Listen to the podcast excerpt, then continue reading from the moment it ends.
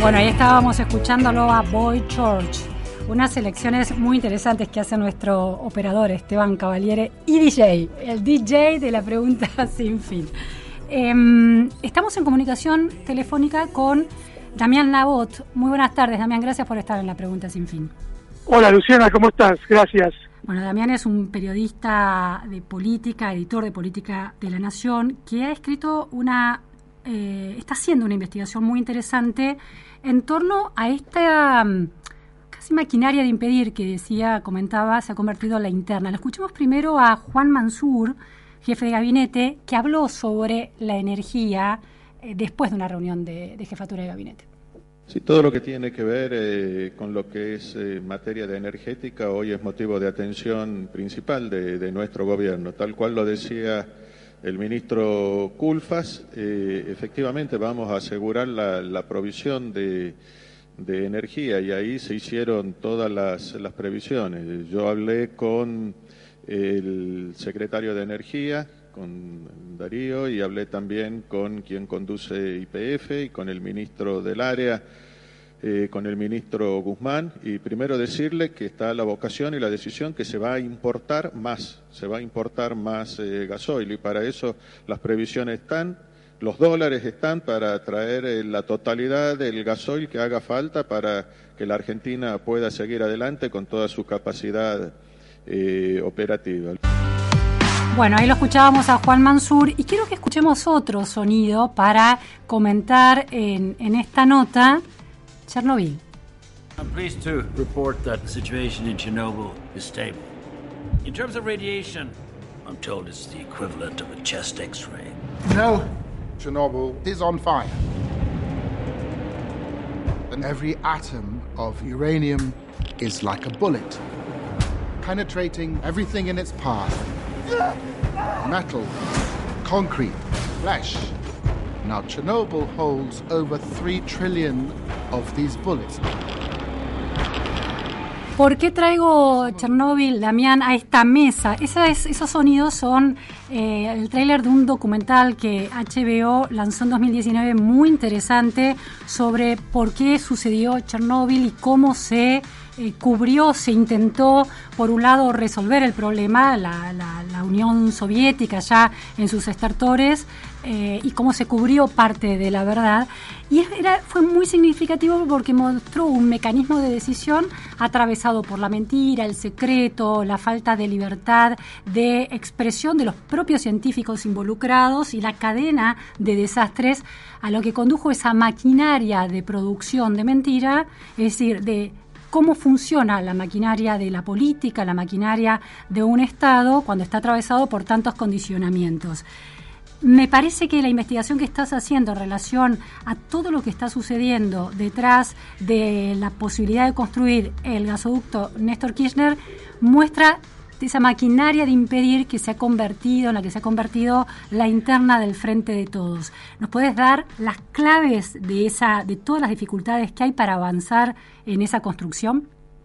Es interesante la vinculación que vos haces, porque hay una dimensión de la política que se vuelve irracional del manejo del poder, ¿no? Cuando se vuelve irracional y destruye sus propios intereses. Porque lo, que aparece en el medio de lo que estuvimos investigando es el gasoducto Néstor Kirchner ese gasoducto, que es ese tubo que debería unir Vaca Muerta, es decir, el principal yacimiento eh, de gas no convencional de la Argentina, con Bahía Blanca, para unirlo a la red, para poder no solamente abastecer a diferentes tramos de Argentina, sino para poder exportar ese gas, que es lo que estuvieron ofreciendo Alberto Fernández en Europa en su gira, en la propia incapacidad enfrentamientos internos, veleidades y egoísmos de la dirigencia y la coalición gobernante, en este caso, la que se pega un tiro en el pie de la mayor obra que podría presentar Alberto Fernández de acá al final de su mandato.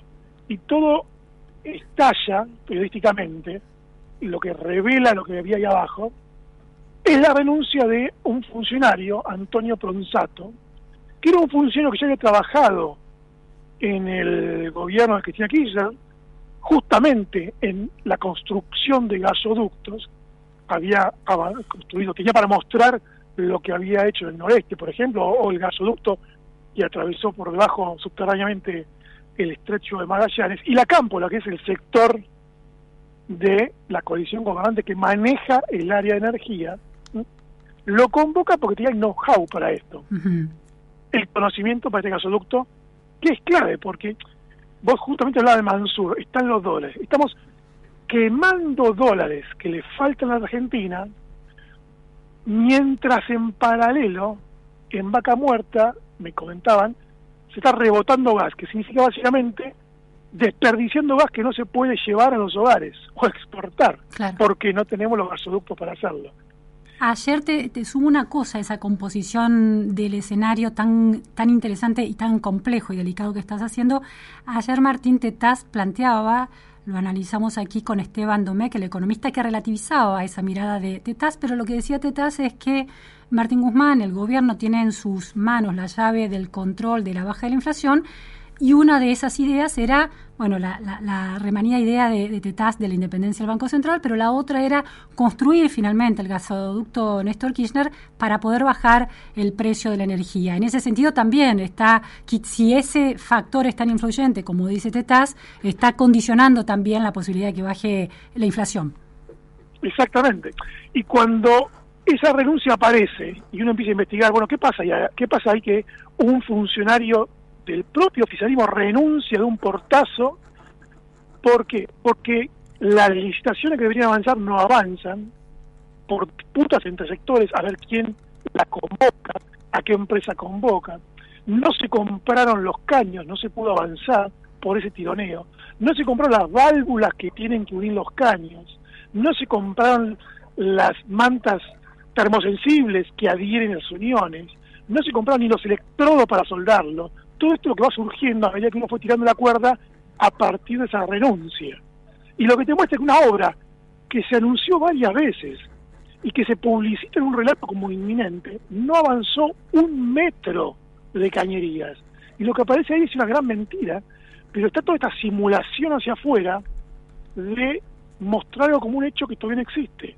Y se anunció que el gasoducto va a estar terminado para el año que viene, y todo indica que si esto no cambia rotundamente en cuanto a darle a alguien la dirección, el poder político para avanzar con esa obra, no se va a cumplir ese tiempo. Tengo dos preguntas, eh, Damián. Em, esta, eh, vos decís, la cámpora está es, clave en el sector de la Secretaría de Energía en el gobierno. Pero también se está dando entonces una interna entre miembros de la cámpora que integran esa secretaría y esos órganos de decisión. Exactamente. Con lo cual ¿Cuáles son los protagonistas? Decinos los nombres de esta de este casting de, el Chernóbil argentino. Bueno, tenés Martínez, que es el secretario de Energía, tratando de hacer equilibrio entre todas las facciones internas de un mismo grupo, que es la Cámpora. Pero después tenés a Basualdo por un lado y Bernal por otro, dos funcionarios del área de energía por debajo del secretario, que no se hablan por el enfrentamiento. Basualdo, subsecretario de Energía, Bernal del Enargas. Exactamente, de ente regulador son equipos que deberían estar trabajando en conjunto y los relatos de todos los funcionarios con los que hablamos tras el disparador que fue esta renuncia, te hablan de equipos que no se pueden reunir, que no se pueden sentar a una mesa tomar decisiones por ese enfrentamiento interno, ya dentro de, un, de una facción al interior de una coalición. Claro, porque vos eh, bien señalabas al principio de, tu, de tus respuestas la idea de irracionalidad. Cuando la irracionalidad gana las decisiones del, de un gobierno, entonces del Estado estamos acostumbrados a pensar y a concebir en el gobierno una interna que enfrenta al, ala más dura que rodea a la, a la, vicepresidenta Cristina Kirchner y al por otro lado al presidente Alberto Fernández. Pero aquí estamos hablando de una ala dura, que es la cámpora, que tiene sus propios enfrentamientos. ¿Qué es lo que los divide entonces al ala más dura? La ambición por protagonizar los hechos, el temor a que el otro avance y me opaque, Vos me decís, pero eso parece de jardín de infantes, y sin embargo es así. Es lo que está trasladado a un área vital que le podría dar, podría cambiar la matriz energética de la Argentina y, por ejemplo, ahorrar dólares. Son, son 4 millones de dólares por día que te podrías ahorrar como país si tuvieras ese gasoducto conectado. Y sin embargo, no está firmado ni siquiera la puesta en marcha de la unidad ejecutora, justamente donde aparece esta renuncia que termina de desnudar esta situación. Pero Luciana, si vos, vos decís, bueno, esto pasa en energía, pero esto pasa en todos lados, porque cuando, por ejemplo, ayer se supo que el kirchnerismo está preparando el terreno para que se impugnen judicialmente las tarifas, que, el aumento de tarifa que impuso Guzmán. Que, que, empieza el cuadro tarifario que aprobó la, la Secretaría de Energía y todos los órganos. La dejó pasar, no la aprobó para no, no quedar, digamos, con, para usar una metáfora novelística, no quedar con las huellas marcadas en la pistola humeante. Entonces dejó pasar la aprobación técnica, pero el mismo Bernard del ente dijo, no se hicieron los pasos que tienen que dar, con lo cual dejas todo el terreno preparado para que se impugne judicialmente, que es lo que están esperando que pase. Y eh, es la propia coalición boicoteando al propio gobierno. Ahora, en todos lados. también quiero volver al tema de, del gasoducto, me parece fascinante, ¿no? Pues es una metáfora de lo que está sucediendo en el gobierno. Eh, Pronsato, Pronsato es, eh, es miembro de la Cámpora también. No, él viene de debido, viene de lo que era el equipo de expertos en, energía, digamos, gente que tenía él, el interventor en Energas durante la gestión de debido. No es campo, además un cristinista duro, digamos, un kirchnerista clásico, ¿no? Pero la campo lo tiene que ir a buscar porque ellos no tienen cuadros técnicos que sepan cómo poner en marcha un gasoducto. Claro. Por eso tienen que pero siempre lo toman como alguien ajeno. Claro. Con lo cual ahí empiezan a generarse esos bloqueos mutuos que terminan por eh, disparar la renuncia de un funcionario que es el que más empujaba el avance del gasoducto que hoy está paralizado. Ahora, vos señalás en esta, en tu investigación que em, recomiendo la, lectura de esa nota que se titula La Nación Funcionarios que no se hablan, ideas insólitas y parálisis, la trama oculta detrás de la mayor obra anunciada por Alberto Fernández. Señalas que el enfrentamiento principal se da entre Bernal, que es parte de la comisión directiva del Instituto Patria, y el, eh, el responsable de la empresa Energía Argentina, Agustín Jerez. ¿Qué, sabemos de IPF, por ejemplo, sabemos de otras empresas públicas, aerolíneas argentinas. Energía Argentina, ¿qué produce? ¿Cómo, es, un poquito, por lo menos eh, para parte de, nosotros, más, más lejana? ¿Qué, ¿Qué, representa en el Estado Energía Argentina? Energía Argentina es el nuevo nombre de NARSA. Es decir, es la empresa pública que debe ejecutar y avanzar con estas obras de conectividad de la red de energía. Entonces, lo que pasa es que energía, en ARSA fue cambiando varias veces de nombre, fue en ARSA, y EXA después le cambió el nombre durante el gobierno Mauricio Macri, ahora se llama Energía Argentina. Le van cambiando de nombre, pero en el fondo es eso, es la empresa que debería instrumentar, por ejemplo, esta conectividad como la que va a hacer el gasoducto. Vos pensás que el gasoducto Néstor Kirchner, así fue bautizado, va a ser el, debería ser el más grande de la Argentina, ¿no? Justamente uniendo el yacimiento más importante que vos tenés en el país. Es vaca muerta, ¿hasta dónde llegaría el gasoducto? Llega hasta Bahía Blanca, pero después conecta con el resto de la red. Entonces puedes suministrar de gas a parte del sector productivo con el cual hoy vos tenés que salir a buscar gas al extranjero pagando en dólares que no tenés. Ahora, hay otro, otro, mm, otra clave que das en la investigación que suma complejidad a este cuadro y suma dimensiones a esta metáfora al gasoducto Néstor Kirchner convertido en metáfora de Argentina, que es que en ese largo recorrido de Vaca Muerta hasta Bahía Blanca, el gasoducto, que son unos caños inmensos, tienen que pasar por territorio sojero. ¿Cuán avanzadas están esas negociaciones? Son campos privados eh, que, que por parte del gobierno, del Estado, para poder hacer ese tendido.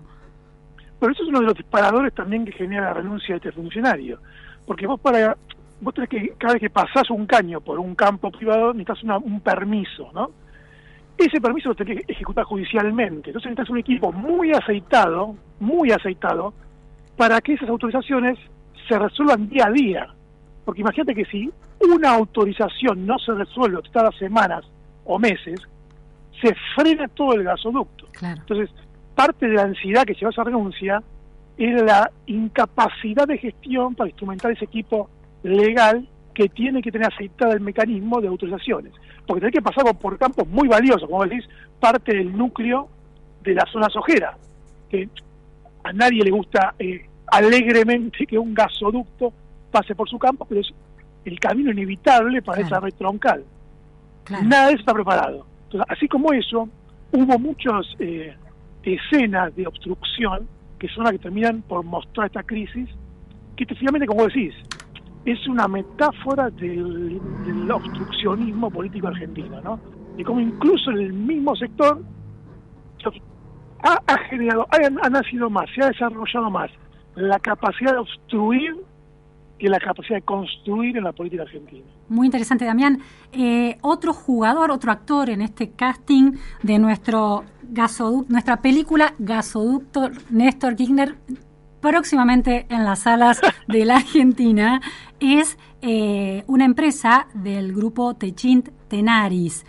¿Qué rol tiene Tenaris? ¿Qué aportaría al gasoducto y cuán avanzada está la negociación entre el Estado y Tenaris?